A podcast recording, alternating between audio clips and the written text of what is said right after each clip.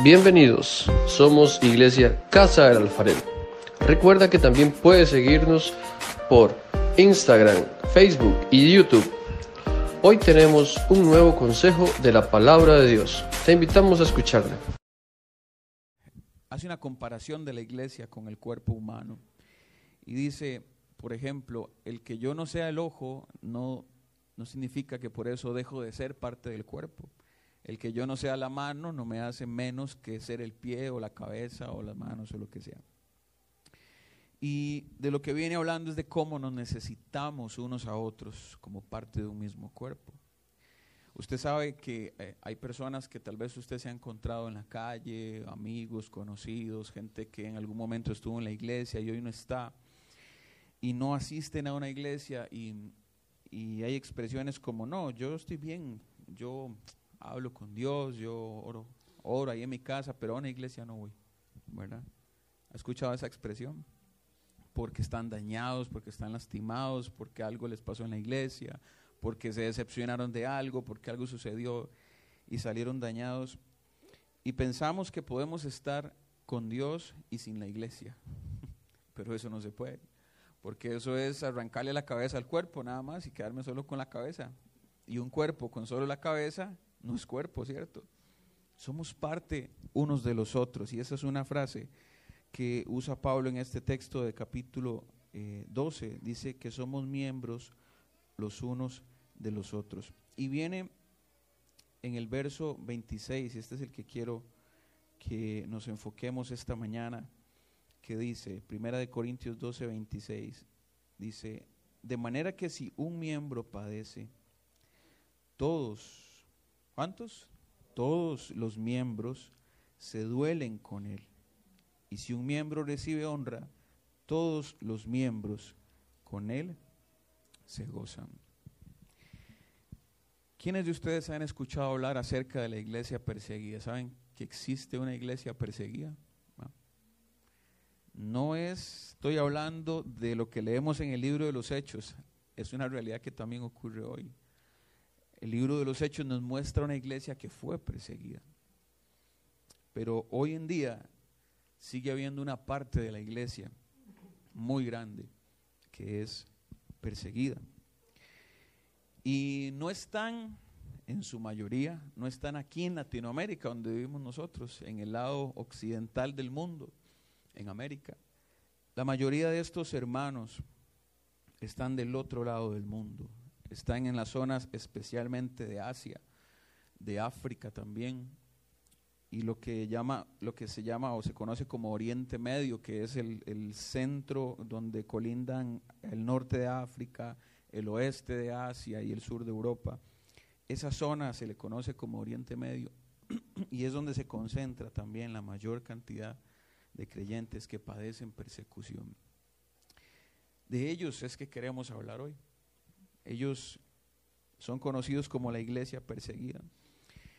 Y son nuestros hermanos. Y son parte del cuerpo al que usted y yo pertenecemos.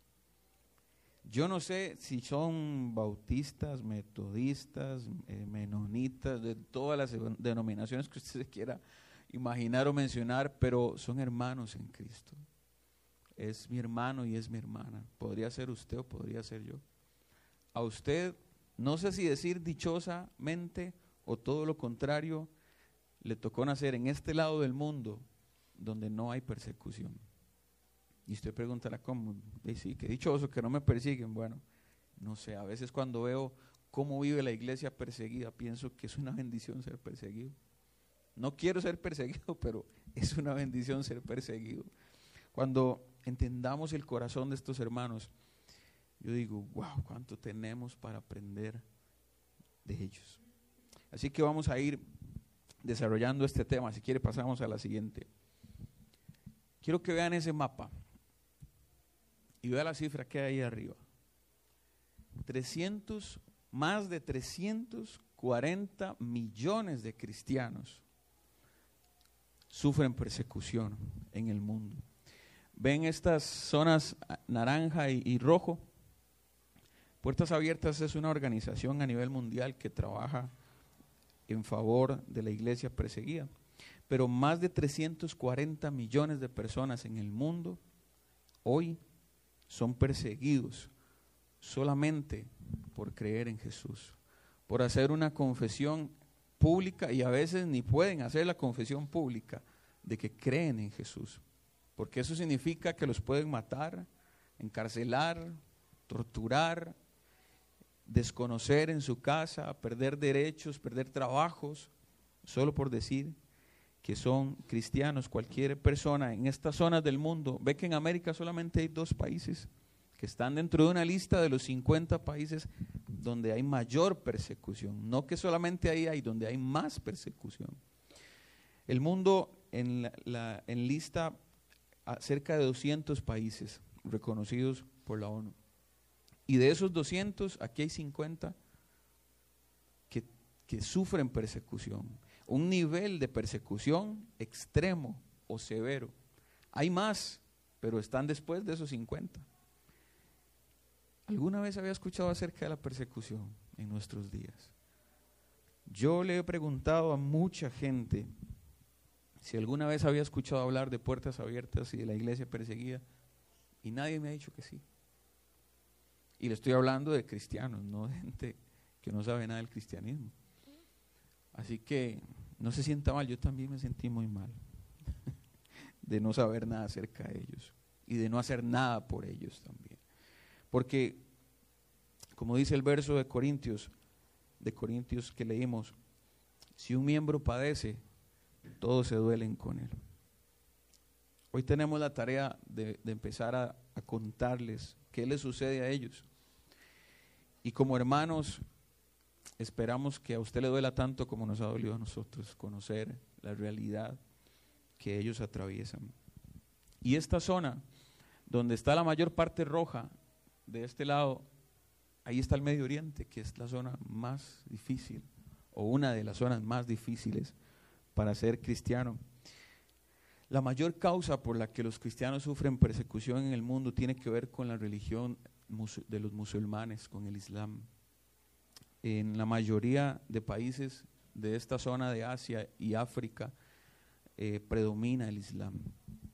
Y el Islam es una religión que su libro sagrado, que se llama el Corán, le dice a sus seguidores que cualquiera que no siga esa religión, hay que matarlo, porque es un infiel y hay algo que se llama la yihad, que se conoce como la guerra santa. Entonces, hay un mandato en su Biblia, si le podemos llamar así, en su libro sagrado, el Corán, que dice que los que no siguen a Mahoma, que es el profeta, y Alá, que es su Dios, son infieles.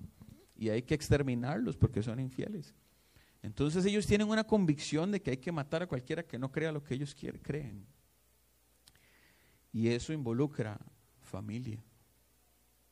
Hace pocos días leí una noticia que decía que el padre asesinó a su hijo porque su hijo le dijo que se convirtió al cristianismo.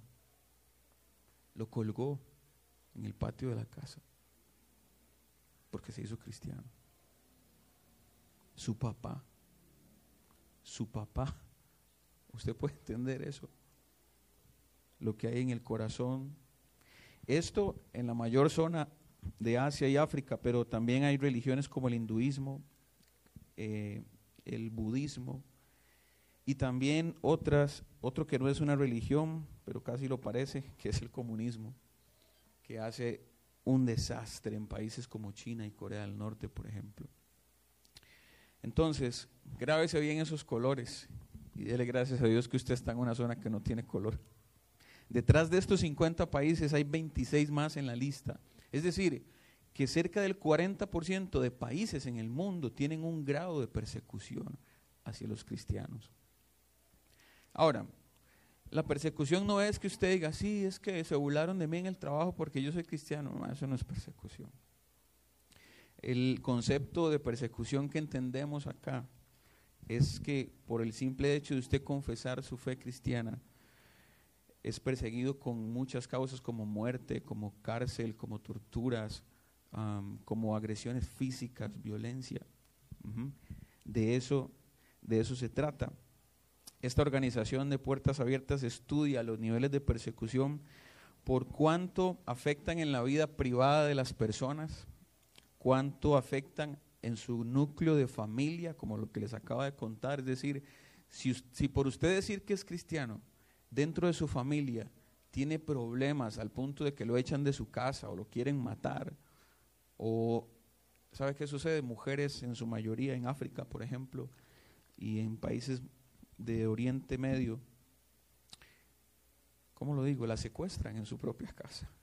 Encierran a, una, a la esposa durante dos años y no puede salir de su casa porque se hizo cristiana. Y sufre violencia sexual y violencia física y violencia ahí en su núcleo familiar porque confesó ser cristiana.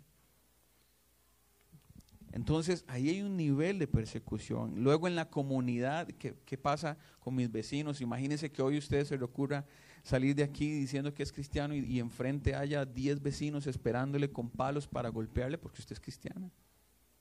Eso sucede en India. ¿Y sabe qué es lo peor? Que lleva una golpiza que la envía al hospital y la, la comunidad acepta que eso está bien, porque usted renunció a la fe de este país, que es el hinduismo, la religión oficial, no puede haber otra. Y como usted se hizo otra, que es el cristianismo, entonces tenemos el derecho de hacerle eso y más. Hay una historia de una mujer que la golpean de esa manera, termina en el hospital y cuando llega al hospital no la atienden porque viene toda la turba que la golpeó y amenaza al personal de salud de que si la atiende, no la puede atender porque es cristiana. Y ahí está, muriéndose, y no la atienden.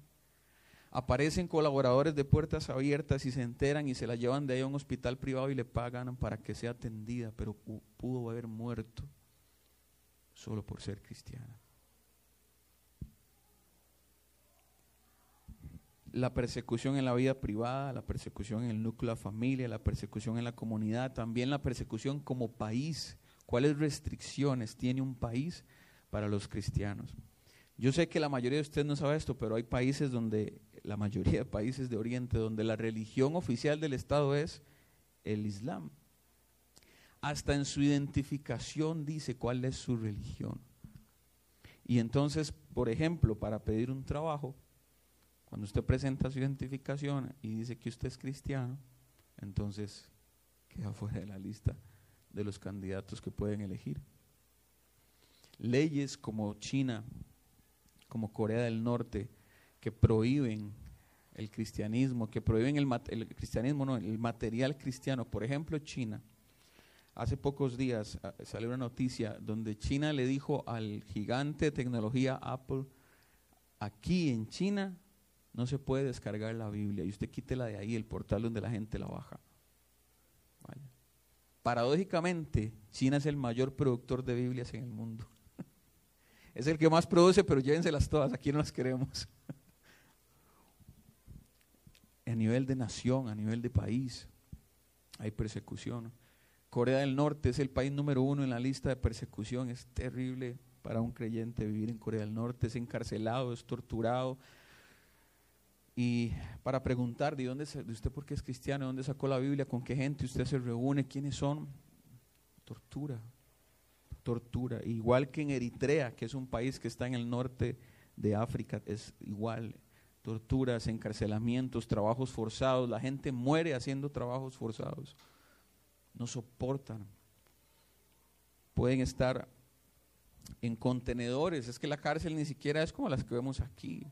En Eritrea, ¿quién había escuchado ese país? ni el nombre conocíamos. Eritrea tiene 25 años de, de existir, un país en el noreste de África. Pero hay una historia también de un, de un muchacho que pasó unos 10 años encarcelado, pero la, las cárceles ahí son contenedores, como los que llevan los, los que traen en los barcos, esos contenedores que jalan los, los camiones grandes. Ahí pueden haber 30 personas metidas en un contenedor, en una zona desértica de mucho calor, y ahí están metidos todos.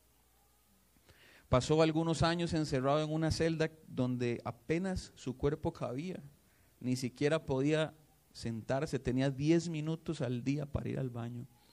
y ir al baño no era un baño, era allá, a vista de los, de los oficiales que le cuidaban, 10 minutos en todo un día.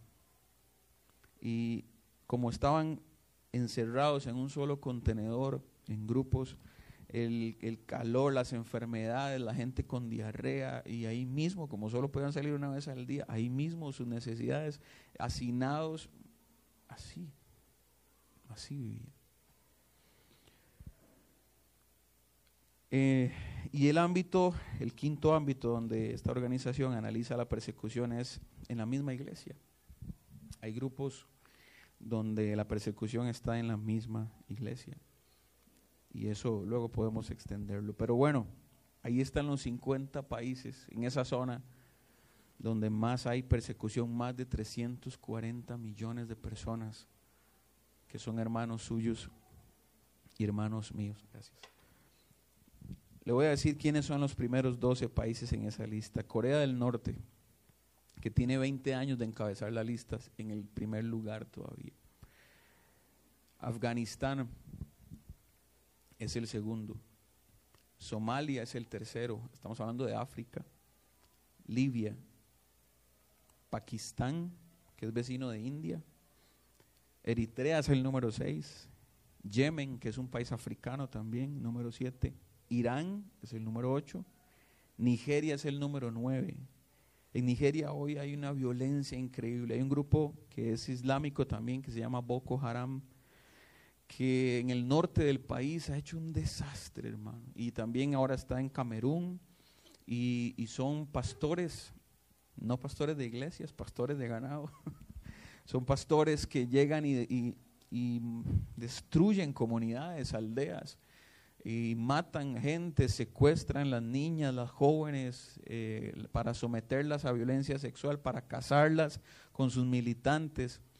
Y, y llevan más de 200 niños secuestrados de las escuelas, especialmente cristianas. Es un grupo que está haciendo un desastre en el país. India es el país número 10, que hoy mismo hay... Eh, en India una campaña de mentiras contra los cristianos. En India acusan a los cristianos de estar expandiendo el COVID. En India acusan a los cristianos de traer una religión extranjera a cambio de dinero. Ustedes hicieron cristianos porque ahí les dijeron que les van a dar dinero y cosas como esas hoy ocurren en India. Y hay un partido o varios partidos políticos en India que tienen como meta escrita en sus planes públicos exterminar el cristianismo de su país o cualquier religión que no sea la de su país. Irak es el número 11 y Siria es el número 12. Hoy mismo en Siria, Siria tiene 10 años de estar en guerra, hermano. Hay niños que no conocen otra cosa que vivir en guerra en ese país. Y Siria tiene más de 2 millones de de personas desplazadas, es decir, que tienen que irse de su lugar porque llega la guerra a su, a su lugar. Y tienen que dejar todo y salir de ahí porque hay guerra en, ese lugar. Y, ir de aquí para allá, de allá para acá, en campamentos de refugiados, vivir yendo para acá y para allá, porque la guerra los persigue, 10 años en guerra. Bueno, pasemos a la que sigue, porque si no, no, nos quedamos ahí.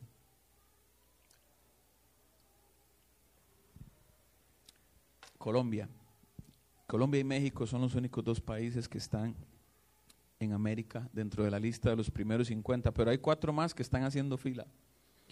Y esos cuatro, uno es Cuba y los otros tres están en Centroamérica.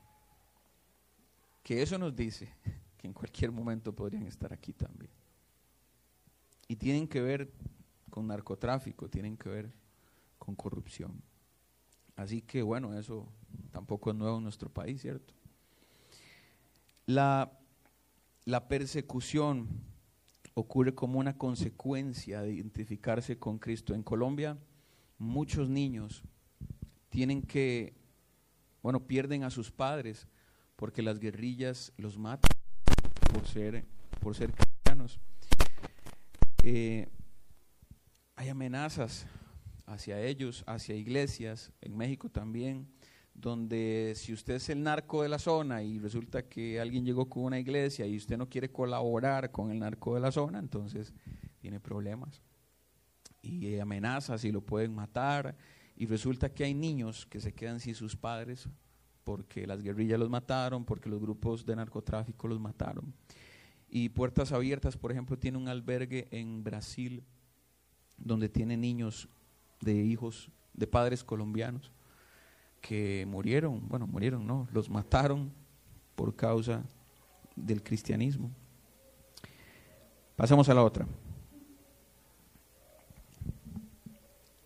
Este hombre es un pastor de Siria que les dije la situación en Siria acerca de la guerra. Cuando este hombre empezó a ver gente viniendo al lugar donde él estaba con su iglesia, empezó a buscar la manera de alimentar a las personas, porque cuando la guerra llega, la gente sale y deja todo ahí. Deja todo ahí. Y entonces él empieza a, buscar cómo alimentar a la gente que llega como refugiados a, a ese lugar donde él vive. Y es una iglesia que está en crecimiento y puertas abiertas se acerca y conoce la situación y empieza a dotar de recursos a este, a este centro que tiene este pastor en, Siria. Y este, muchas casas fueron destruidas a lo largo de 10 años de guerra. Y viene toda esa cantidad de, de desplazados que le he estado comentando. La que sigue. Mira lo que le pasa a este hombre. Un cristiano ex hindú, esto es en India, que se llama Sinarasa, perdió a su hijo primogénito su nuera y su nieto en un ataque de bomba, más bien en Sri Lanka, que es un país vecino de India también. ¿A, ¿A, quién perdió? Su hijo, su nuera y su nieto en un ataque de bomba. Pero ¿sabe qué es lo maravilloso? Que aunque millones de cristianos en el mundo experimentan esa, nunca experimentan esa libertad religiosa, extrañamente disfrutan de una libertad en Cristo que a veces ni aquí este lado tenemos. A pesar de esa falta de libertad que ellos tienen para expresar su, su confesión de fe, ellos son un testimonio increíble de amor, de perdón y de valentía, de fe, de perseverancia. Tenemos mucho que aprender de ellos. Historias que no me da el tiempo de contarles, bueno, todas las que he leído en cinco o seis meses, eh, pero hay muchísimas y, después vamos a decir dónde usted las puede encontrar para que también se entere. Pasemos a la siguiente. Usted y yo tenemos un privilegio muy grande al vivir aquí. Lo que hace un rato estábamos haciendo aquí, lo que estamos haciendo en este momento, no es posible en la mayoría de países que están en esa lista sin, sin sufrir de amenazas, de torturas, de encarcelamientos o inclusive de morir. Esa es la situación que viven más de 340 millones de personas. Esos son los que han podido cuantificar, pero hay muchos otros que no pueden, porque en la mayoría de estos países hay que vivir la fe de una forma oculta. Si alguien se da cuenta, es muy peligroso y puede morir. Entonces, hay algunos que no saben que son cristianos, pero ahí están, viviendo de una forma secreta su fe, porque no hacerlo de esa manera puede implicar que, muera, que muera. Veamos la que sigue. Ese, ese hombre que, que se ve en esa fotografía es conocido como el hermano Andrés. El hermano Andrés es el fundador de esta organización de Puertas Abiertas en 1955 estaba en Europa lo que se conocía como la cortina de hierro, que era una zona del norte de Europa y, una parte de Asia, donde la Unión Soviética rusa eh, gobernaba ese territorio. Y era eh, una, una fuerte influencia comunista. Una influencia comunista que no permitía la distribución de Biblias, por ejemplo, y que encarcelaba y torturaba también a aquellos que tuvieran Biblias. Y este hombre, conocido como el hermano Andrés, eh, empieza a contrabandear Biblias, a meter Biblias de contrabando en esa zona conocida como la cortina de hierro. Él lee un pasaje en Apocalipsis que, que dice esto, fortalece lo que te queda y que está a punto de morir, hablando de los creyentes que estaban en esa zona. En esos mismos años hay un hombre llamado Richard Gurbrand, que es el fundador de una organización que se llama La Voz de los Mártires, que también es de, que es una organización misionera. Este hombre es un pastor eh, rumano que también dentro de esa zona, conocida como la cortina de hierro, empieza a, predicar, tiene una iglesia secreta también, contrabandean Biblias, y él es torturado, es encarcelado por un montón de años y en la cárcel sufre torturas. Hay una película que pueden encontrar en YouTube que se llama Torturado por Cristo. Hay un libro que él escribió que se llama así, Torturado por Cristo, y cuenta la historia de este hombre, de su familia, de su esposa, de su hijo. Tiene que verla, hermano, y, darse cuenta cuál era la realidad de ese contexto. Y en ese contexto aparece el hermano Andrés y, y se mete en esa zona y empieza a llevar Biblias y empieza el ministerio que hoy tiene más de 65 años de puertas abiertas, que lo que busca es atender a la, iglesia que es perseguida. No es un enfoque de ayudar misioneros, no, es un enfoque de ayudar a las personas, a los creyentes que sufren persecución. Veamos la siguiente.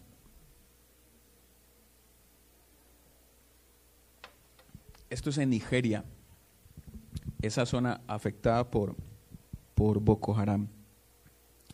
¿Qué hace Puertas Abiertas? Eh, busca, encuentra a la iglesia perseguida, les escucha, entiende sus necesidades y atiende sus necesidades. Ese es el trabajo de esta, de esta organización, escucharlos, entender qué necesitan y atenderlos. Algunas de las cosas en las que se enfocan es en distribución de Biblias, en discipulado, en formación, en atención postraumática. Les conté acerca de un muchacho de Eritrea que estuvo encarcelado más de 10 años. Él con cerca de 18 o 20 años lo encarcelan y sale de la cárcel con 30 años o más. Perdió los años de su juventud donde más eh, vida y vigor hay metido en una cárcel por causa de Cristo. Después de de, confinamiento, donde estuvo encerrado solo, apartado de un montón de gente, es que es tortura de muchas maneras. O sea, intentar volverlo loco, desesperarlo. Le ponen un papel en su mano con una pregunta. ¿Va a retractarse de su fe? ¿Va a negar a Cristo? Y él dice, no, no lo voy a hacer. Ni me pregunten, no lo voy a hacer. Y entonces sigue encarcelado. Cuando él sale, ¿cómo cree usted que sale? ¿Cómo cree que sale? Volver a su casa después de 10, 12 años de cárcel solo, de torturas. Vuelve trastornado su cabeza, hay un conflicto tremendo de emociones, a él le cuesta reinsertarse, volver a una vida normal, totalmente. Y entonces Puertas Abiertas dota de un equipo de gente especializada para tratar los traumas. ¿Cómo cree que están los niños en la guerra en Siria? De repente escuchar una bomba, una explosión, que alguien bota la puerta de la casa. ¿Cómo cree que están hoy los, las personas en Afganistán en la situación que estamos viendo hace tiempo, hace dos meses en las noticias, desde agosto, que los talibanes vienen y toman el poder? La gente está aterrada, especialmente las mujeres, los niños. Eh, no saben qué momento llegan y le botan la puerta especialmente los cristianos, porque el Estado que es islámico, que anda persiguiendo a los cristianos, que tienen listas de personas que van a visitar esas casas, ellos no saben en qué momento les tumban la puerta y matan al hombre, al, hijo y, y, se llevan a las mujeres o también las matan. Y para esas situaciones hay un equipo que atiende. Y también eh, hay ayuda socioeconómica para ella. Vea qué lindo lo que hacen. Por ejemplo, en esta zona de Siria, donde llega la guerra y devastan todo, la gente se fue. Cuando la guerra se va de ese lugar, la gente regresa a su casa. Regresa a ver qué quedó, si es que quedó algo. Regresan a reconstruir. No sé si alguno de ustedes tuvo la oportunidad de ir a Cinchona, recuerdan el terremoto de Cinchona en el 2010. Eso hoy es como una ciudad fantasma. Nosotros estuvimos con los jóvenes de la misión eh, algunos pocos años o meses después de eso y habilitaron una nueva zona que se llama Nueva Cinchona, donde vive eh, toda la gente que vivía en Cinchona. Y nosotros fuimos a, visitar este lugar y era terrible ver eso, terrible ver lo que pasó ahí. Y, y resulta que algo similar es lo que sucede en Siria. Una zona devastada, es como una zona desierta, fantasma, pero a ellos no les construyeron otro lugar para vivir, como lo hicieron aquí en Cinchona, el gobierno sino que ellos tienen que volver a empezar con lo que quedó. Y no saben si volver a empezar significa que otra vez puede llegar la guerra al mismo lugar. Resulta que no solo aquí, sino en otros países, Puertas Abiertas toma a un hombre que quiere empezar un negocio y volver a generar economía en ese lugar. Y entonces le ayudan a empezar una cafetería, un restaurante, y resulta que no solo es él, sino que le da trabajo a mucha gente de la zona y le dicen, bueno, aquí está el dinero, empiece a trabajar, ya está dándole trabajo a la gente, está reactivando la economía, está volviendo a poner a caminar a la gente. En India hay una mujer que su marido la deja porque ella se volvió al cristianismo, ella se queda sola con sus hijos y, y entonces Puertas Abiertas le compra una máquina de coser para que ella pueda generar dinero y sostener a su familia. Eso es ayuda socioeconómica es parte del trabajo que, que hace esta organización. Por supuesto, con la ayuda de los que aportan para ella, Pero ahora cantábamos un canto que es maravilloso, que es precioso. Dice, somos el pueblo de Dios. No solo nosotros. Todos ellos de los que les estoy hablando también son el pueblo de Dios. Cantamos, llevaremos su gloria a cada pueblo, a cada nación. De verdad entendemos lo que estamos cantando, hermano. ¿Algún día usted va a estar del otro lado del mundo llevando la gloria de Dios a cada nación? La mayoría no tendrá esa oportunidad, ¿cierto? La mayoría no estaremos ahí. Yo no sé si voy a estar, pero la mayoría no va a ir al otro lado del mundo. La mayoría ni siquiera va a cruzar la frontera de su país para llevar la gloria de Dios a otro lado. Esa es la realidad en la que vivimos. Tal vez no porque no queramos, tal vez no tenemos los recursos o de verdad no queremos, no nos vemos allá, no pasa nada. Pero hay que hacer algo para ir allá. Por muchos años yo me, eh, me he inquietado por las misiones desde que toda la misión que tenemos hace cultos misioneros, no sé, llevamos como por 10 años de hacer eso y siempre ha habido algo en mi corazón por las misiones, pero yo no me veo en un campo misionero, hermano. Yo no me veo metido en Medio Oriente, en medio de esa situación, yo no me veo ahí. Cuando encontré esta organización, creo haber encontrado la forma de ir sin tener que ir. ¿Sí me explico? Cuando hay un hermano en el otro lado del mundo, como, como este pastor que vimos de Siria, como el hombre al que le ayudaron a montar un negocio en Siria, como la mujer a la que le ayudaron a sostener a sus hijos en Siria, como la familia a la que su hijo que pasó encarcelado por causa de Cristo recibió atención psicológica, postraumática, como aquellos que no tienen Biblias y les proveen de una para disipular a su familia, a sus hijos.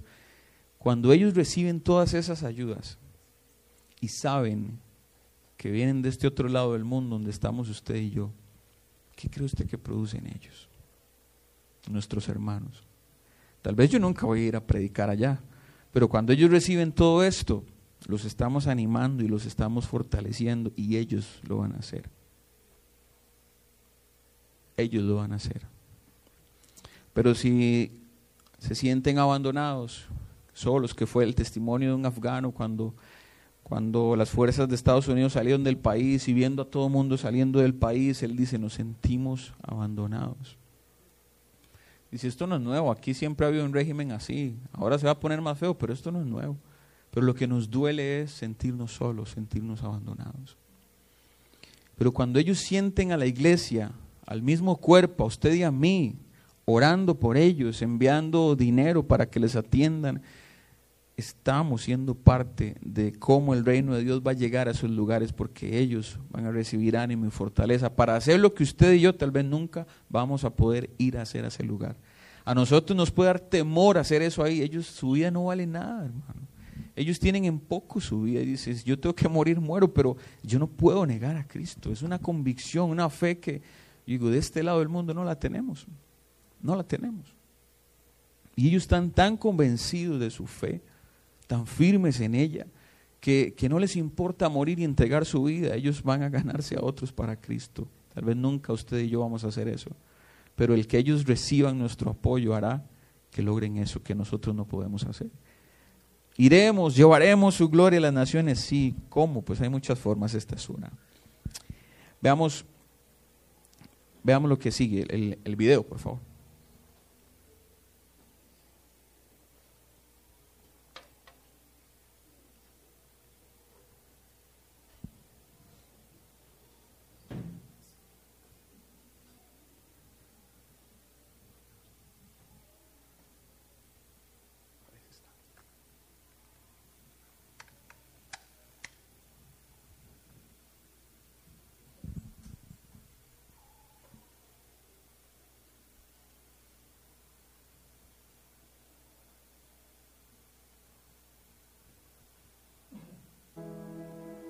Puertas Abiertas fue fundada en 1955, cuando el hermano Andrés, un joven cristiano, oyó el llamado de Dios y empezó a contrabandear Biblias hacia el este europeo.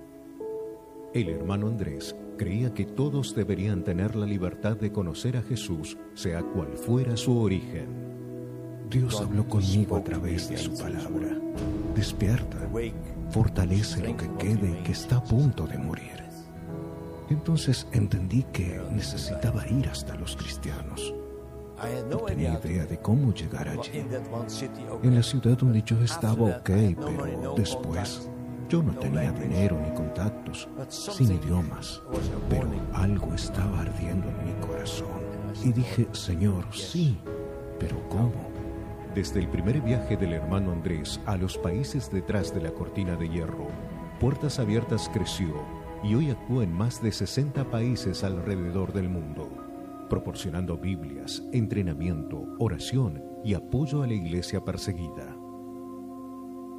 En más de 60 años hemos vivido muchas victorias, grandes y pequeñas, pero todas guiadas por el actuar de Dios. En 1981, entregamos en un solo día un millón de Biblias para cristianos en un puerto aislado en China y años más tarde, en 1989, enviamos un millón de nuevos testamentos a Rusia. Actualmente, estamos trabajando para ayudar a miles de refugiados cristianos desplazados por los conflictos en Irak y Siria, con campañas de oración y ayuda de emergencia. También trabajamos para fortalecer a los cristianos en el norte de Nigeria, donde el grupo extremista islámico Boko Haram ha atacado iglesias y comunidades. Nuestro trabajo en estas y en muchas otras naciones continúa. En este momento, más de 215 millones de cristianos son perseguidos, humillados e incluso muertos a causa de su fe en Jesús. Esta es una realidad diaria para nuestros hermanos y hermanas alrededor del mundo. Estamos en la línea de frente con aquellos que son perseguidos, ayudando a fortalecer la iglesia en todo el mundo. Cada año entregamos más de 2 millones de Biblias y literatura cristiana. Servimos a más de 200.000 hermanos y hermanas. Entrenamos a más de 250.000 cristianos y compartimos las historias de la iglesia perseguida para que el reino de Dios alcance hasta los lugares más resistentes al Evangelio. Creo que en Occidente eso es una confesión personal.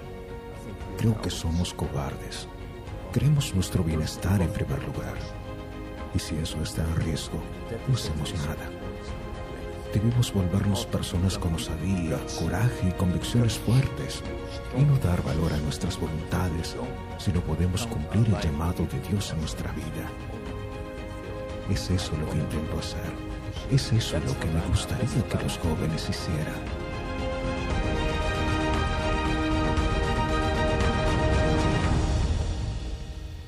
te invitamos a servir a los cristianos perseguidos alrededor del mundo.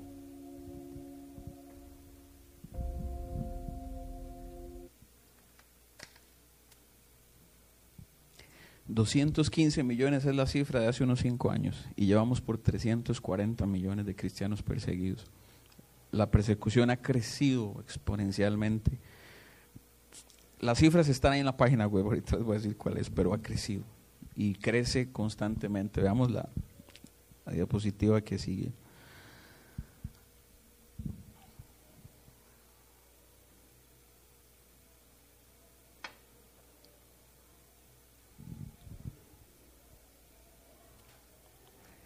La pregunta es, ¿qué hacemos? ¿Qué hacemos? ¿Qué podemos hacer? Y eso es lo que nosotros queremos compartirles. ¿Qué hacemos? La primera pregunta es si vamos a hacer algo o nada más saber y decir, ay, qué triste, qué doloroso y ya. O realmente entender que ellos son parte de mí y yo soy parte de ellos porque pertenecemos al mismo cuerpo, ¿verdad? Dice Gálatas, hagamos el bien a todos, en especial a quienes, a la familia de la fe. Hay tres cosas que nosotros podemos hacer, son estas tres que están aquí. Esta es, la primera la más importante. La primera es, la primera petición que tienen nuestros hermanos perseguidos es, oren por nosotros. Pueden estar sin comida, sin trabajo, pueden haber matado a un familiar y su petición es, oren por mí. No es, tráigame comida, no, es, oren por mí. Los están persiguiendo para encarcelarlos y matarlos y dice, oren por mí. Esa es la petición de ellos. Su primer necesidad es, oren por nosotros. Hay un chat de WhatsApp de oración para toda Latinoamérica. Es un chat de voluntarios de oración, eh, donde todos los miércoles a las 7 y 30. Es que la hora cambia porque es en Chile, entonces a veces a las 8 y media, a las 7 y media, ahorita a las 7 y media, yo. En este momento a las 7 y 30, todos los miércoles a través de Zoom, un grupo de personas, 30, 40, a veces 60, 80, eh, nos conectamos en oración por la iglesia perseguida. Hay un país de esa lista cada miércoles por el que oramos la gente en Chile, que es donde está la sede de Puertas Abiertas, traen un país y cuentan las situaciones que hay en ese país, los motivos de oración específicos de ese país, y entonces tenemos gente orando todos los miércoles por la situación de cada uno de esos países. Es un tiempo maravilloso y que nos permite conocer más a fondo, a profundidad lo que ellos atraviesan. Entonces, ¿qué puede hacer? Primero orar por ellos. ¿Cuesta algo eso? ¿Cuesta algo eso? Tiempo nada más. Y tiempo tenemos para todo lo que nos importe, ¿verdad? Lo hacemos, lo sacamos. Si usted quiere unirse a esa lista, si usted quiere que le agreguen en ese chat para que todos los miércoles usted pueda eh, conectarse en oración, ahora, Ale, póngase de pie, por favor, vuelvan para, para atrás.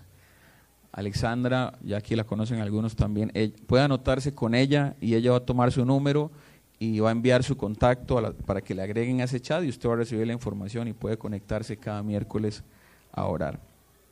Segundo, difundir, esto es tan importante también, que otros sepan lo que usted se está enterando hoy, que usted le cuente a otros lo que está pasando con nuestros hermanos perseguidos.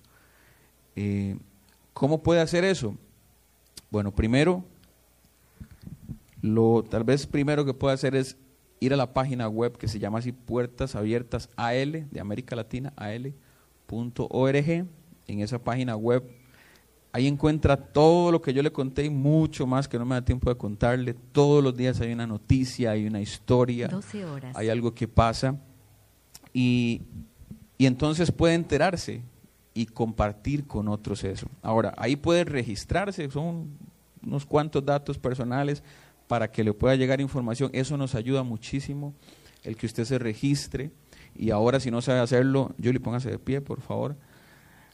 Julie, que ella es de la iglesia de Moravia, Alex de la iglesia de la Carpa, Julie nos va a ayudar también Este, y bueno, todos los que estamos en el equipo, ahorita lo presentar los demás, eh, podemos enseñar en el teléfono, puede hacerlo ahí de una vez, se registra, pone sus datos y le empieza a llegar información, correos, usted se mete a la página web y se va enterando de lo que sucede y entonces así puede compartirlo con otros, ¿verdad?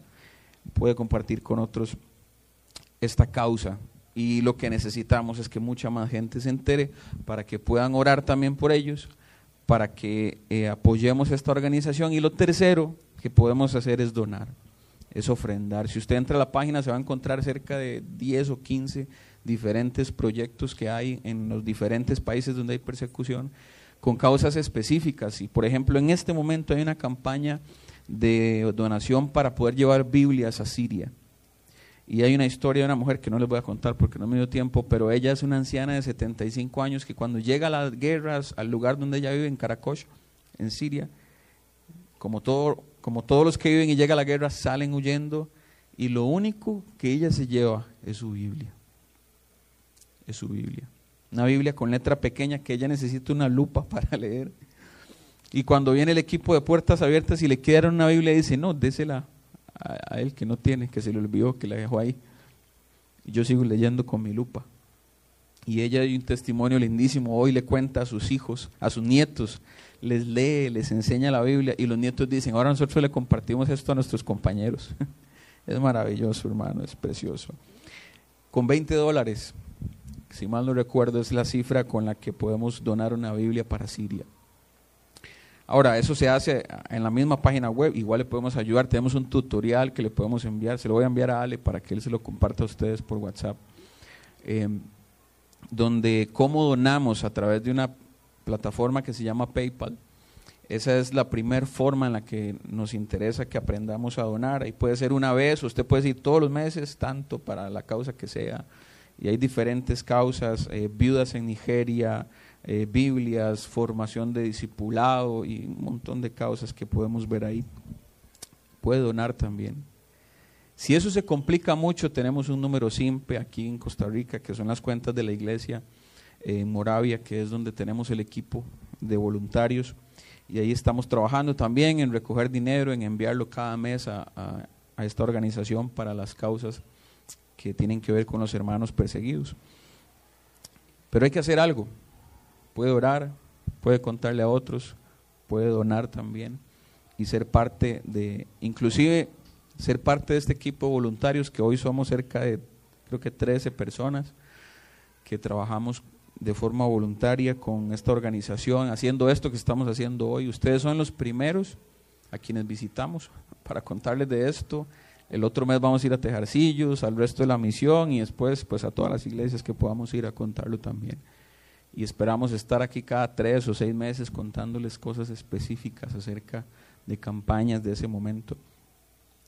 Usted puede conectarse en las redes sociales, busque en Facebook, en Instagram, en YouTube.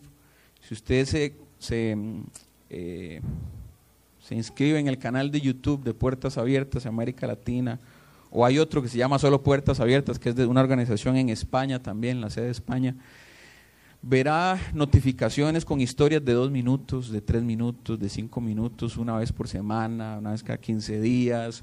Eh, hacen en vivos una vez al mes, hay un en vivo el viernes, el primer viernes de cada mes, antier fue el en vivo hablando de la situación de Siria, 45 minutos, una hora exponiendo la situación, contando qué es lo que pasa.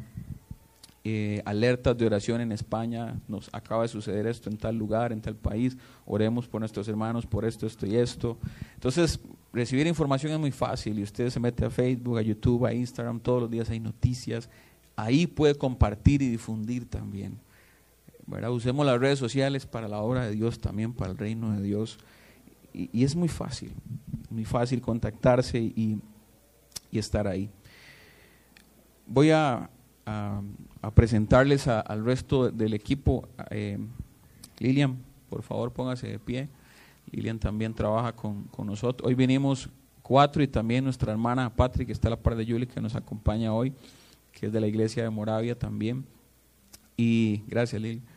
Con cualquiera de nosotros, eh, ahorita al final puede tener más, más información, lo que quiera preguntar. Allá afuera vamos a tener un stand diseñamos productos como esta camiseta que ven aquí, que andan casi todas ellas también, productos con los que eh, la venta de esto lo usamos para, por, ejemplo, el banner que está allá afuera, que ahora lo van a ver, lo pagamos con estas ventas de productos que, que nos ayudan a hacer publicidad, a dar a conocer la causa, pero también nos dan recursos para seguir haciendo esto o para enviar dinero también a, la causa de la iglesia perseguida. Ahí hay jarras, hay agendas, hay libretas, hay eh, estos mecates que le dicen Lanyard, yo no sé por qué, pero aquí donde usted guinda las llaves. este, y, hay más cositas ahí que puede ver, ¿verdad? Las camisas incluso las pueden cargar también si quiere y se las, se las hacemos llegar también, pero son esfuerzos que hacemos para dar a conocer esta, esta causa. Entonces, para terminar, quiero, curiosamente, bueno, yo no sabía, después de que agendé esta fecha me di cuenta que hoy, 7 de noviembre, es el Día Internacional de Oración por la Iglesia Perseguida. Y entonces hoy en muchas partes del mundo y América estamos tomando un tiempo para orar por la iglesia perseguida. Entonces, quiero para terminar mostrarles un video. Y, hay una lista de motivos de oración. Yo les voy a, dar un motivo y vamos a tomar un, un pequeño tiempo para orar por este motivo de oración, por una persona o área específica, aunque hay demasiado por qué orar, pero Vamos a empezar con eso, está bien. Vamos a empezar a poquito, sí. Veamos este video, por favor.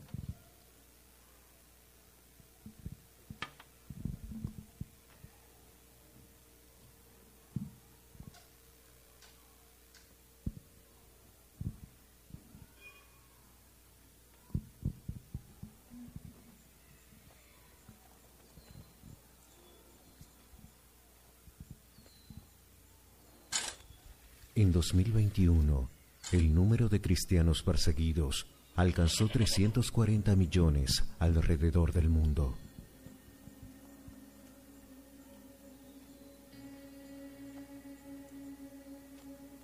Nos vemos atribulados en todo, pero no abatidos, perplejos, pero no desesperados, perseguidos, pero no abandonados, derribados, pero no destruidos. Donde quiera que vamos, siempre llevamos en nuestro cuerpo la muerte de Jesús, para que también su vida se manifieste en nuestro cuerpo. Un cristiano perseguido en India nos dijo, ustedes están en mis oraciones todo el tiempo. Ese hermano lidera una de las mayores iglesias en el planeta y el mundo nunca sabrá su nombre todos los días, él lidia con innumerables casos de cristianos que son abusados o atacados por causa de su fe en Jesús. Él vive en una nación donde un grupo de extremistas ha jurado exterminar el cristianismo este año. Y aún así, Él ora por nosotros. ¿Cuándo fue la última vez que la iglesia perseguida estuvo en tus oraciones? En el Día Internacional de la Oración, Tú puedes levantar un clamor por aquellos que comparten nuestra fe, pero no nuestra libertad.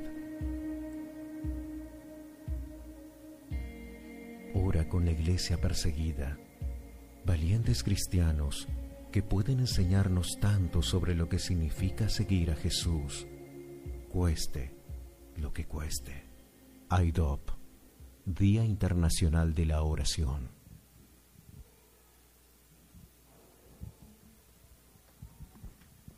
Gracias. Cuando empecé a conocer esta, este trabajo, una de las cosas que más me, me golpeó y más me movió el piso fue saber que ellos oran por nosotros.